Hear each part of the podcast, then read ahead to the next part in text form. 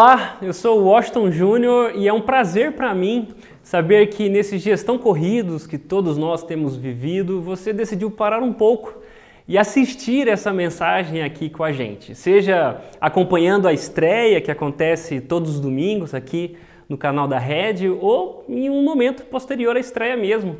Ah, eu fico muito feliz, realmente, ah, porque eu tenho certeza que esse é um momento que Deus quis fazer você parar para ouvir isso. Então é um momento especial. Por favor, abra o seu coração.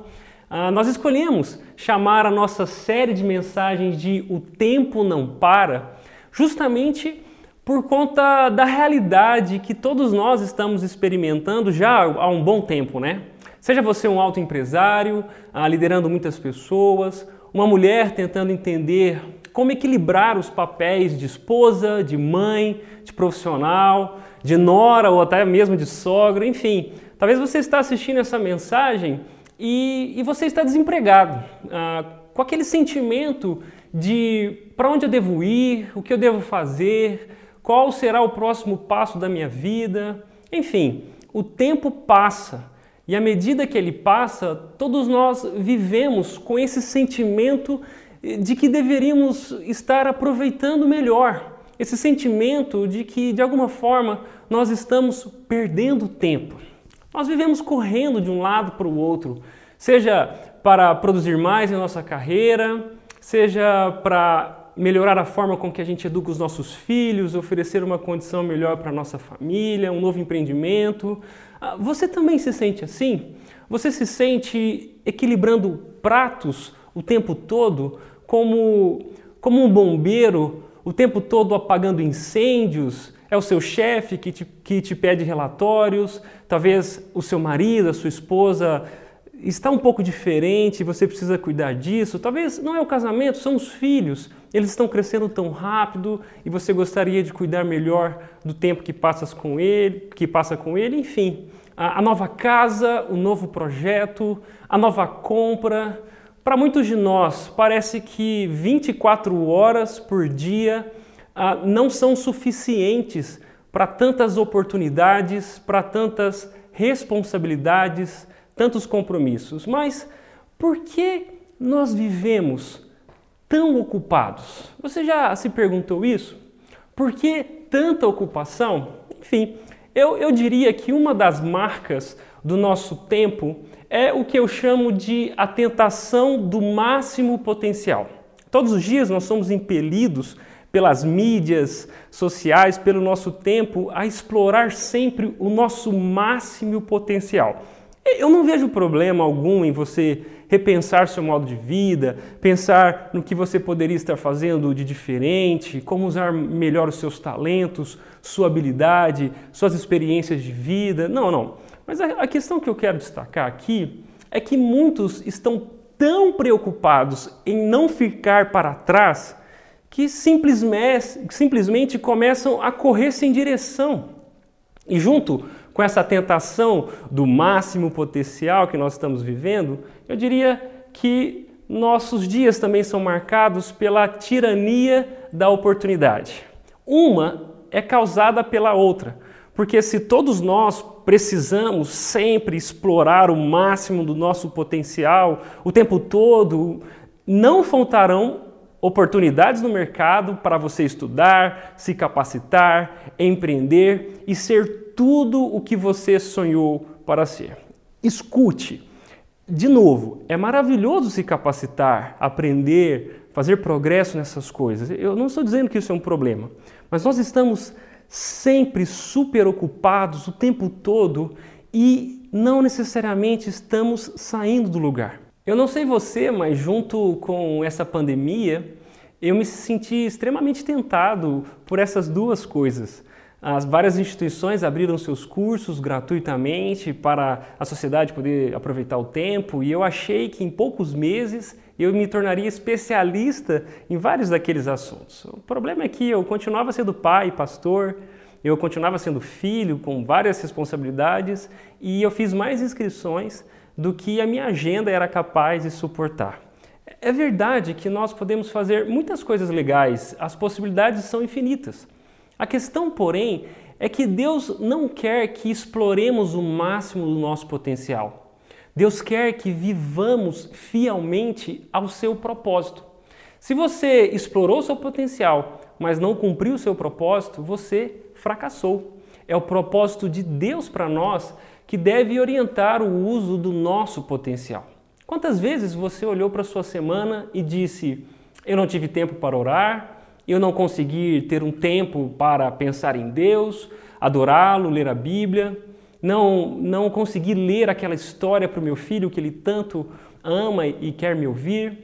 Eu, eu nem procurei, talvez você possa olhar para a sua semana e pensar, eu nem procurei saber o que Deus pensa sobre o modo como eu tenho andado, como eu tenho levado a minha vida. É, enfim, pare para pensar. Realmente vale a pena chegar no topo do mundo mas chegar lá sozinho, o sucesso que geralmente nós almejamos, geralmente custa mais caro do que a gente imagina. Eu acredito que nós sabemos que as coisas não estão certas em nossa vida, a gente precisa melhorar. E esse ritmo frenético de trabalho, essa correria de cada dia, está nos distanciando de Deus, da nossa família, dos nossos filhos, de amigos que nós amamos, está nos afastando de uma, de uma correta postura, até mesmo no nosso trabalho, de um cuidado com a nossa saúde, de tudo o que realmente importa na vida. Eu concordo muito com o que o autor Kevin de Jong disse. Ele disse assim: as coisas não são como deveriam ser, porque nós não somos como deveríamos ser.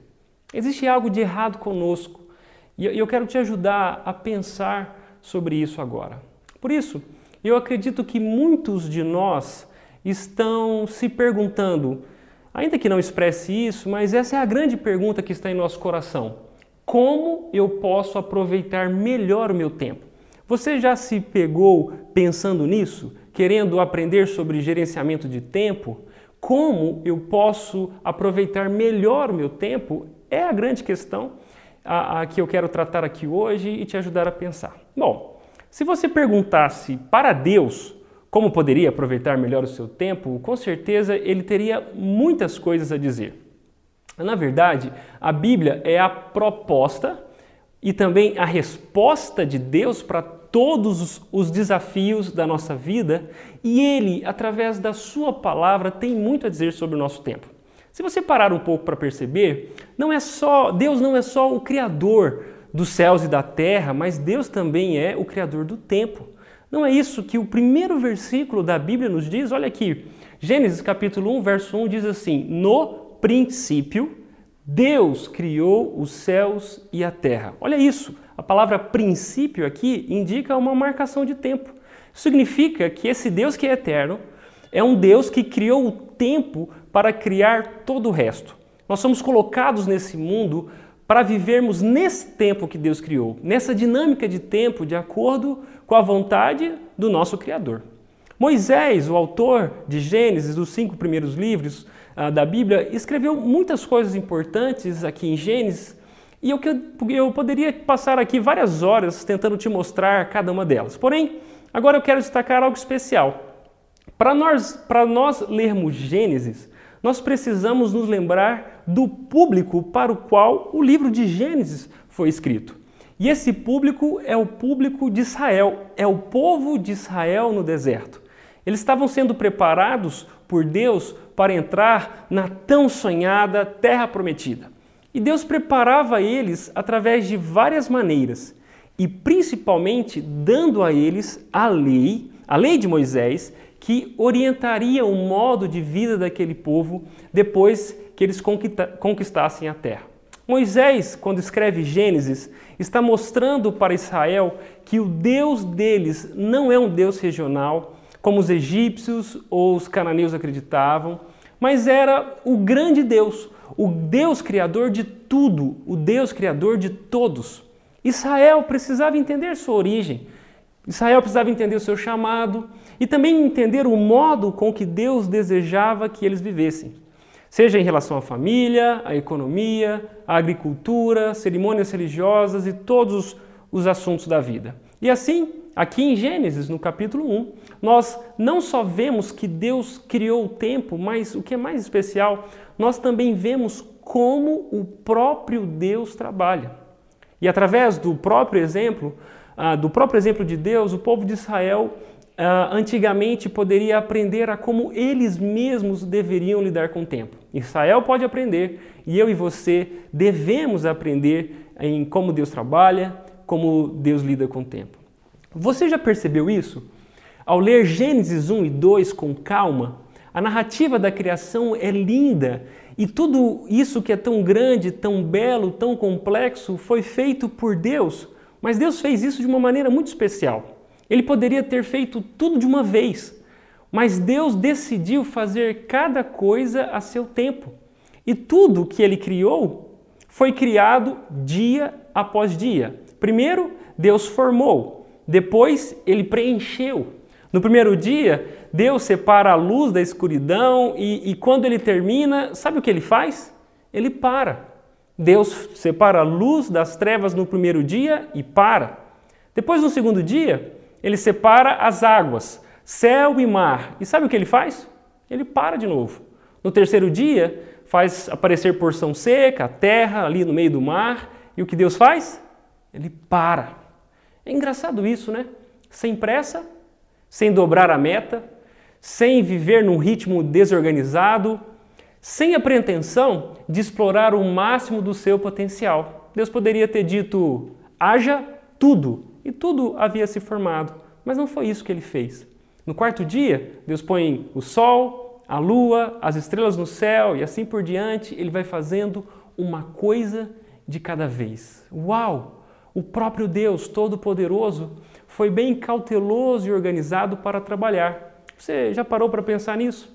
Toda a criação, algo tão lindo, tão grande, tão complexo, foi feito por Deus em etapas, uma depois da outra, e, e o que é mais intrigante, Deus trabalhou seis dias e descansou. É isso que Gênesis capítulo 2, ah, verso 1 ao 3 diz. Desse modo, completou-se a criação dos céus e da terra e de tudo que neles há. No sétimo dia, Deus havia terminado a sua obra de criação e descansou de todo o seu trabalho. Olha o que ele diz: ele cessou o seu trabalho. A palavra descanso pode ser tra traduzida também por cessar. É isso que, que Moisés nos ensina, ele continua dizendo: Deus abençoou o sétimo dia e o declarou santo, separado dos outros, importante, especial, pois foi o dia em que ele descansou de toda a sua obra da criação. Será que Deus estava cansado?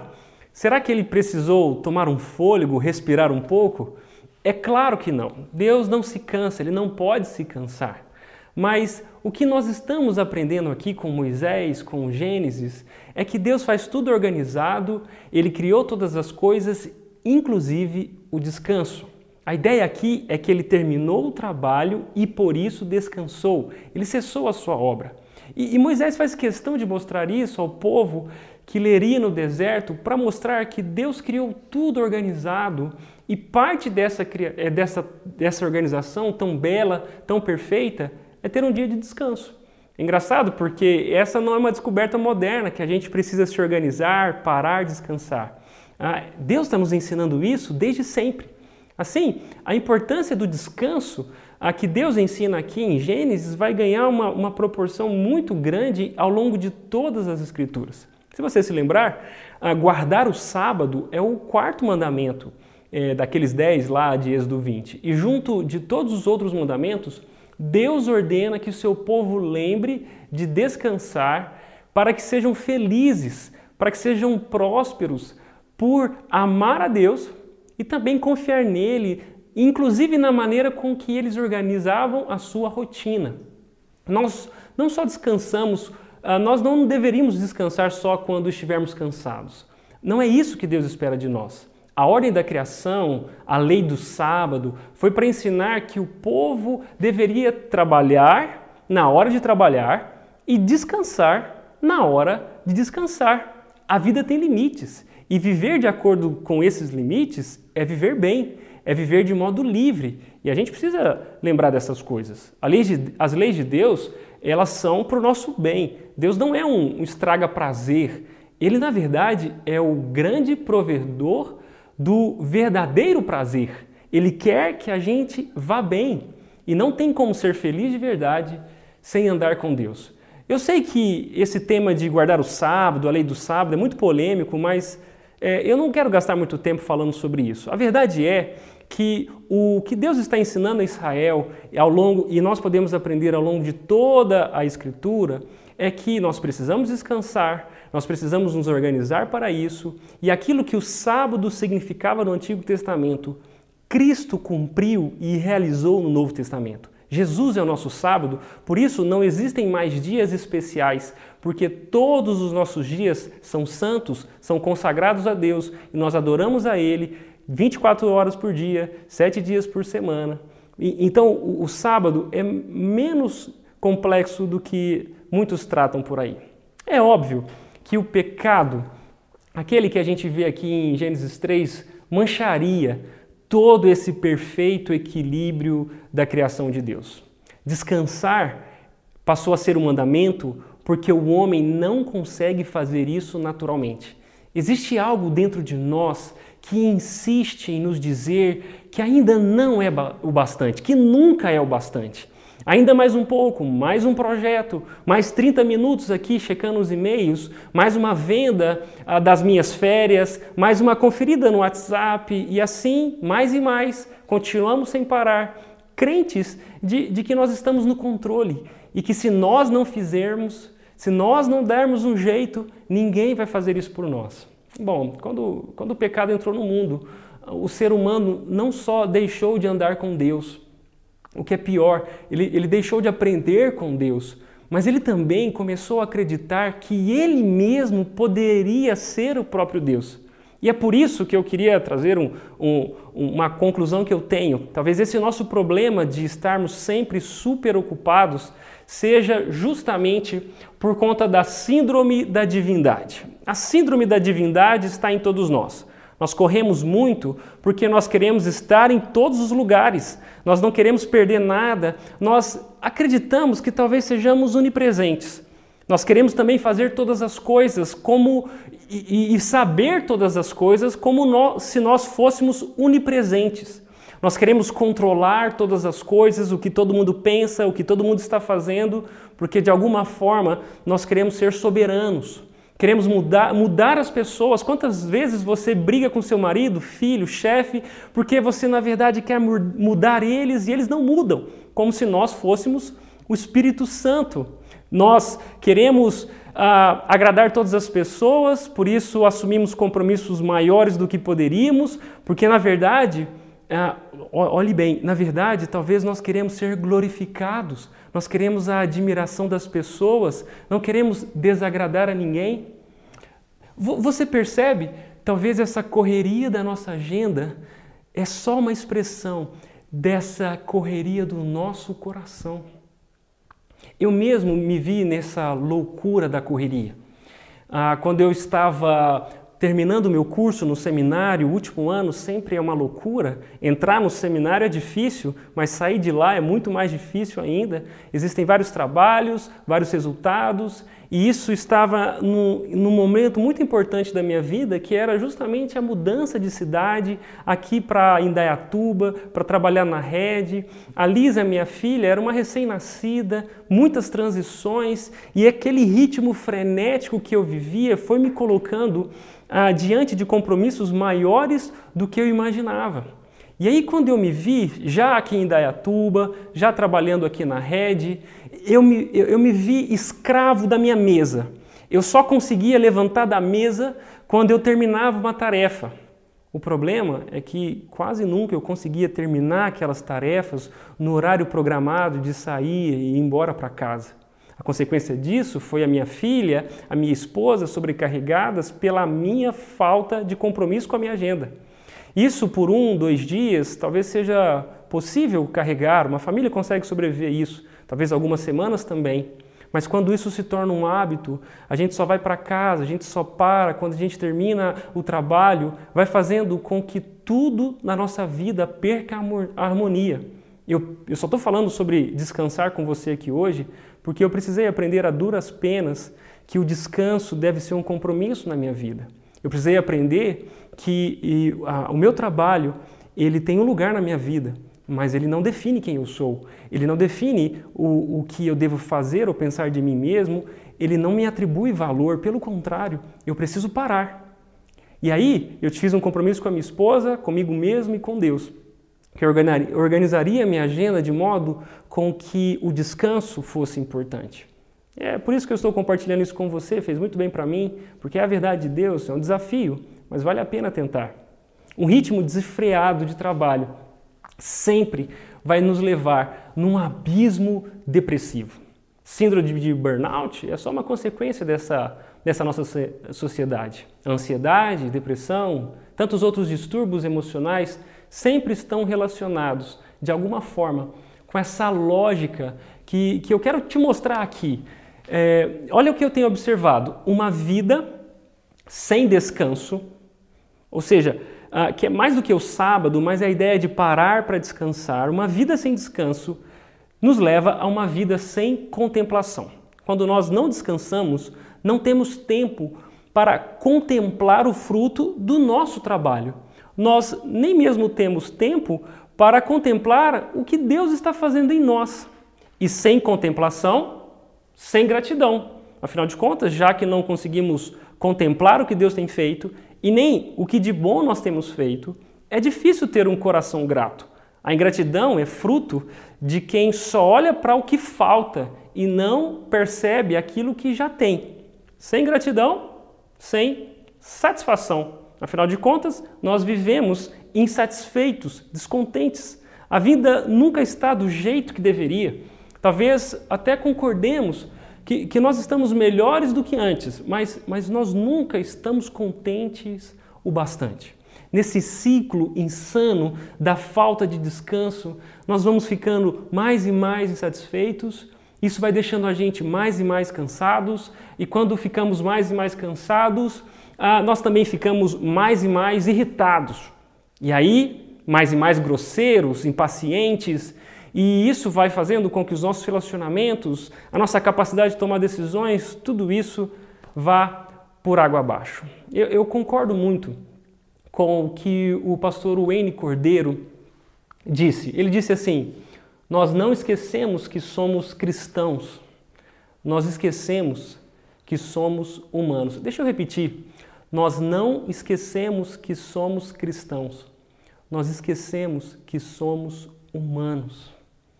Ou seja, nós não esquecemos que Jesus é Deus, que Ele é nosso Salvador e que a Bíblia é a verdade. O problema é que, é muitas, é que muitas vezes nós esquecemos que somos simples seres humanos. Somos limitados, dependentes, que nós não somos insubstituíveis.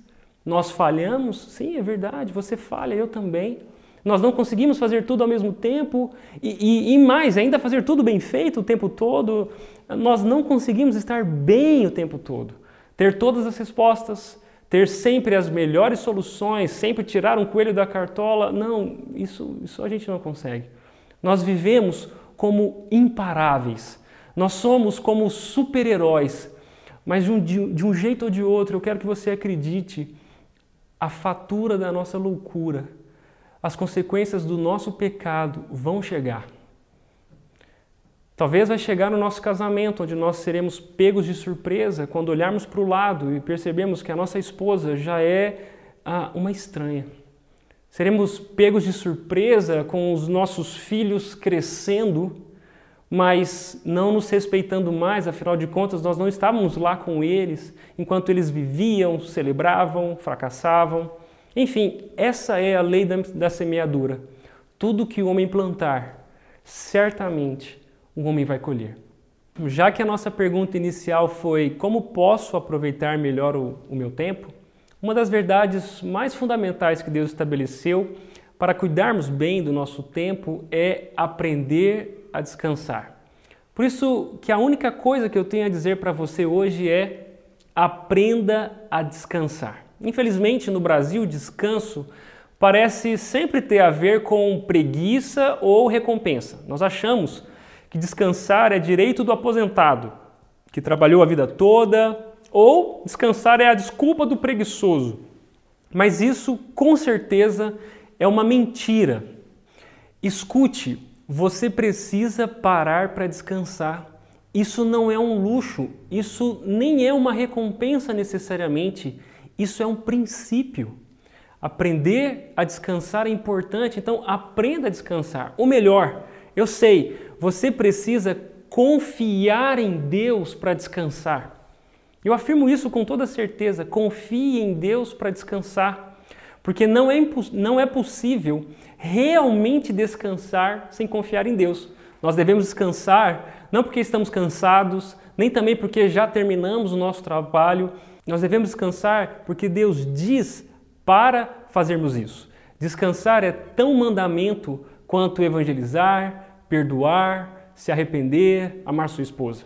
A causa de não pararmos de correr, de trabalhar, geralmente está relacionado a três fatores: incredulidade, ansiedade e até mesmo orgulho. Incredulidade porque nem sempre nós cremos que o que Deus diz é bom para nós. Nós acreditamos que precisamos tomar conta de todas as coisas. Ansiedade porque quase sempre queremos ter o controle de tudo o tempo todo. E orgulho porque de muitos dos nossos compromissos tem mais a ver com agradar os outros do que necessariamente agradar a Deus. Eu não sei como está sendo para você ouvir isso, mas a Bíblia diz que o temor do Senhor é o princípio da sabedoria. Isso quer dizer que quem anda nos caminhos de Deus não errará nem pela preguiça, nem pelo ativismo. Quem anda na sabedoria de Deus saberá que existe tempo para tudo: tempo para trabalhar, tempo para descansar. Não é isso que o Salmo 127 nos diz? Olha o que o salmista diz: ele diz assim: Se o Senhor não constrói a casa, o trabalho dos construtores é vão, é inútil. Se o Senhor não protege a cidade, de nada adianta guardá-la com sentinelas, com guardas, com vigias. Olha, ele continua dizendo: é inútil trabalhar tanto, desde a madrugada até a tarde da noite, se preocupar em conseguir o alimento, pois Deus cuida de seus amados enquanto dormem. Que loucura é isso? Como assim? Eu durmo e Deus trabalha por mim? É exatamente isso que o Salmo está nos ensinando. Nós precisamos confiar que Deus está, está trabalhando quando nós escolhemos descansar. Você já parou para pensar em quantas decisões você tomou escovando os dentes?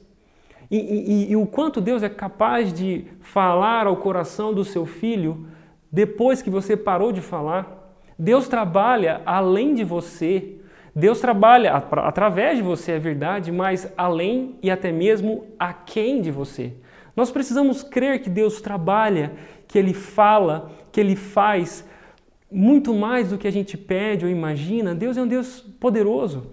E não é o nosso trabalho que vai garantir que a vontade de Deus se cumpra na nossa vida, transforme a nossa família, alcance os nossos filhos, enfim. Lembra do nosso ciclo insano da falta de descanso?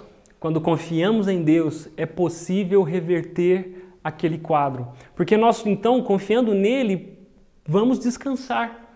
E com descanso, ou seja, uma vida que para dia após dia, um dia a cada seis dias, nós então podemos contemplar, uma vida com contemplação, que contempla o agir de Deus, contempla o nosso próprio trabalho, fruto, aquilo que estamos desenvolvendo, família, enfim. E com essa vida que, de contemplação, com contemplação, nós podemos viver com gratidão, celebrar as pequenas vitórias, reconhecer a presença de Deus em nós.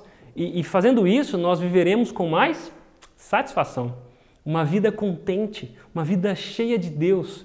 Afinal, é Ele mesmo quem nos preenche, nos preenche com a Sua presença. E isso é tudo o que nós precisamos. É, é tão lindo nós vermos a oração de Davi no Salmo 131.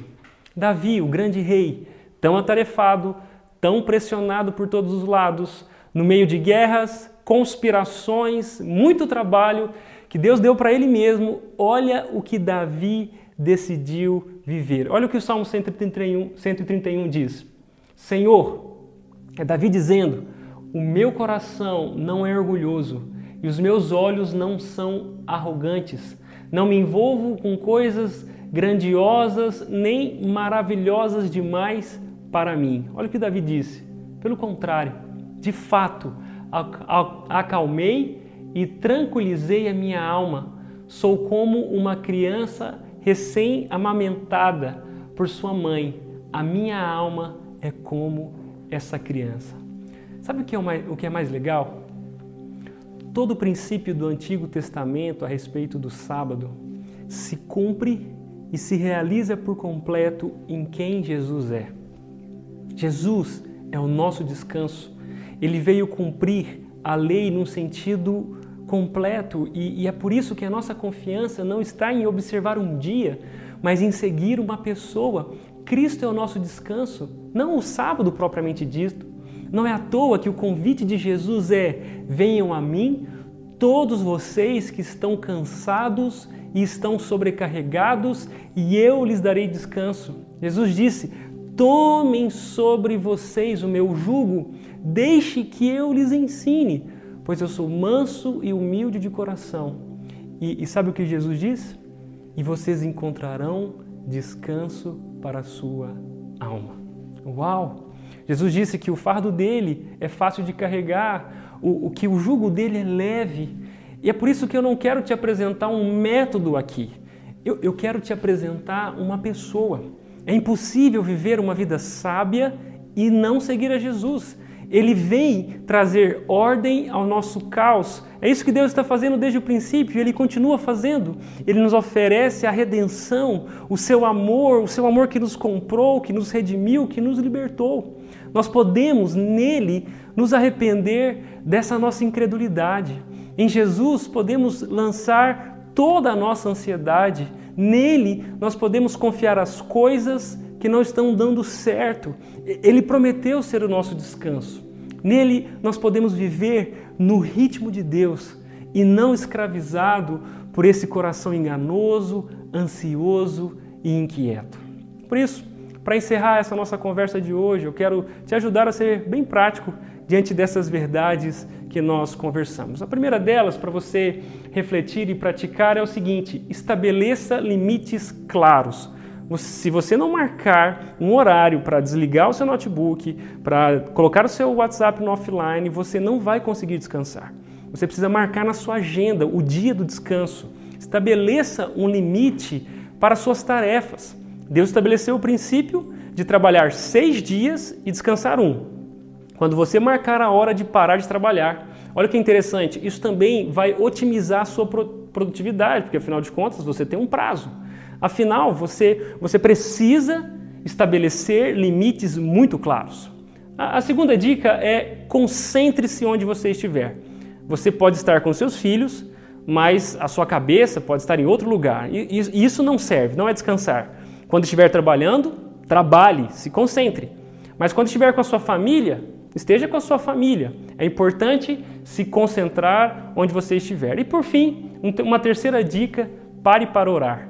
Dificilmente você crescerá em qualquer ponto que nós falamos aqui se você não tiver uma rotina de oração. A oração é a evidência mais básica de transformação. Muitas pessoas dizem que oram o tempo todo, em todo lugar, ou oram sem cessar, mas talvez a verdade é que elas não estão tão dispostas assim a parar para orar.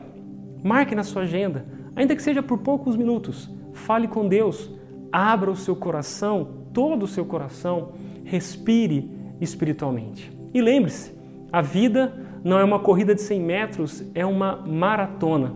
A vida é uma grande jornada e, e para corridas tão longas assim, a direção sempre é mais importante do que, do que a velocidade. Diante de tudo isso, eu queria terminar orando por você, orando por nós, para que Deus nos ajude a confiar nele e a viver nesse ritmo que Ele mesmo estabeleceu para nós. Deus, essa é a nossa oração. O tempo é tão corrido, o nosso coração é tão enganoso e nós, em nós mesmos, não conseguimos parar. Nos ajuda a parar diante do Senhor, diante da realidade que não conseguimos, que somos dependentes e por isso mesmo o Senhor é quem nos ajuda a caminhar.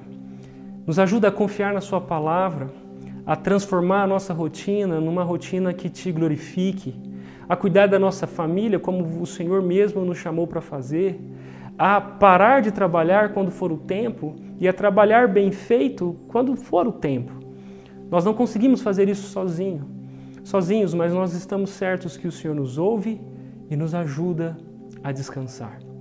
Essa é a nossa oração de gratidão, porque Jesus é o nosso descanso e nele nós temos esperança. É assim que nós, que nós oramos, em nome dele mesmo. Amém.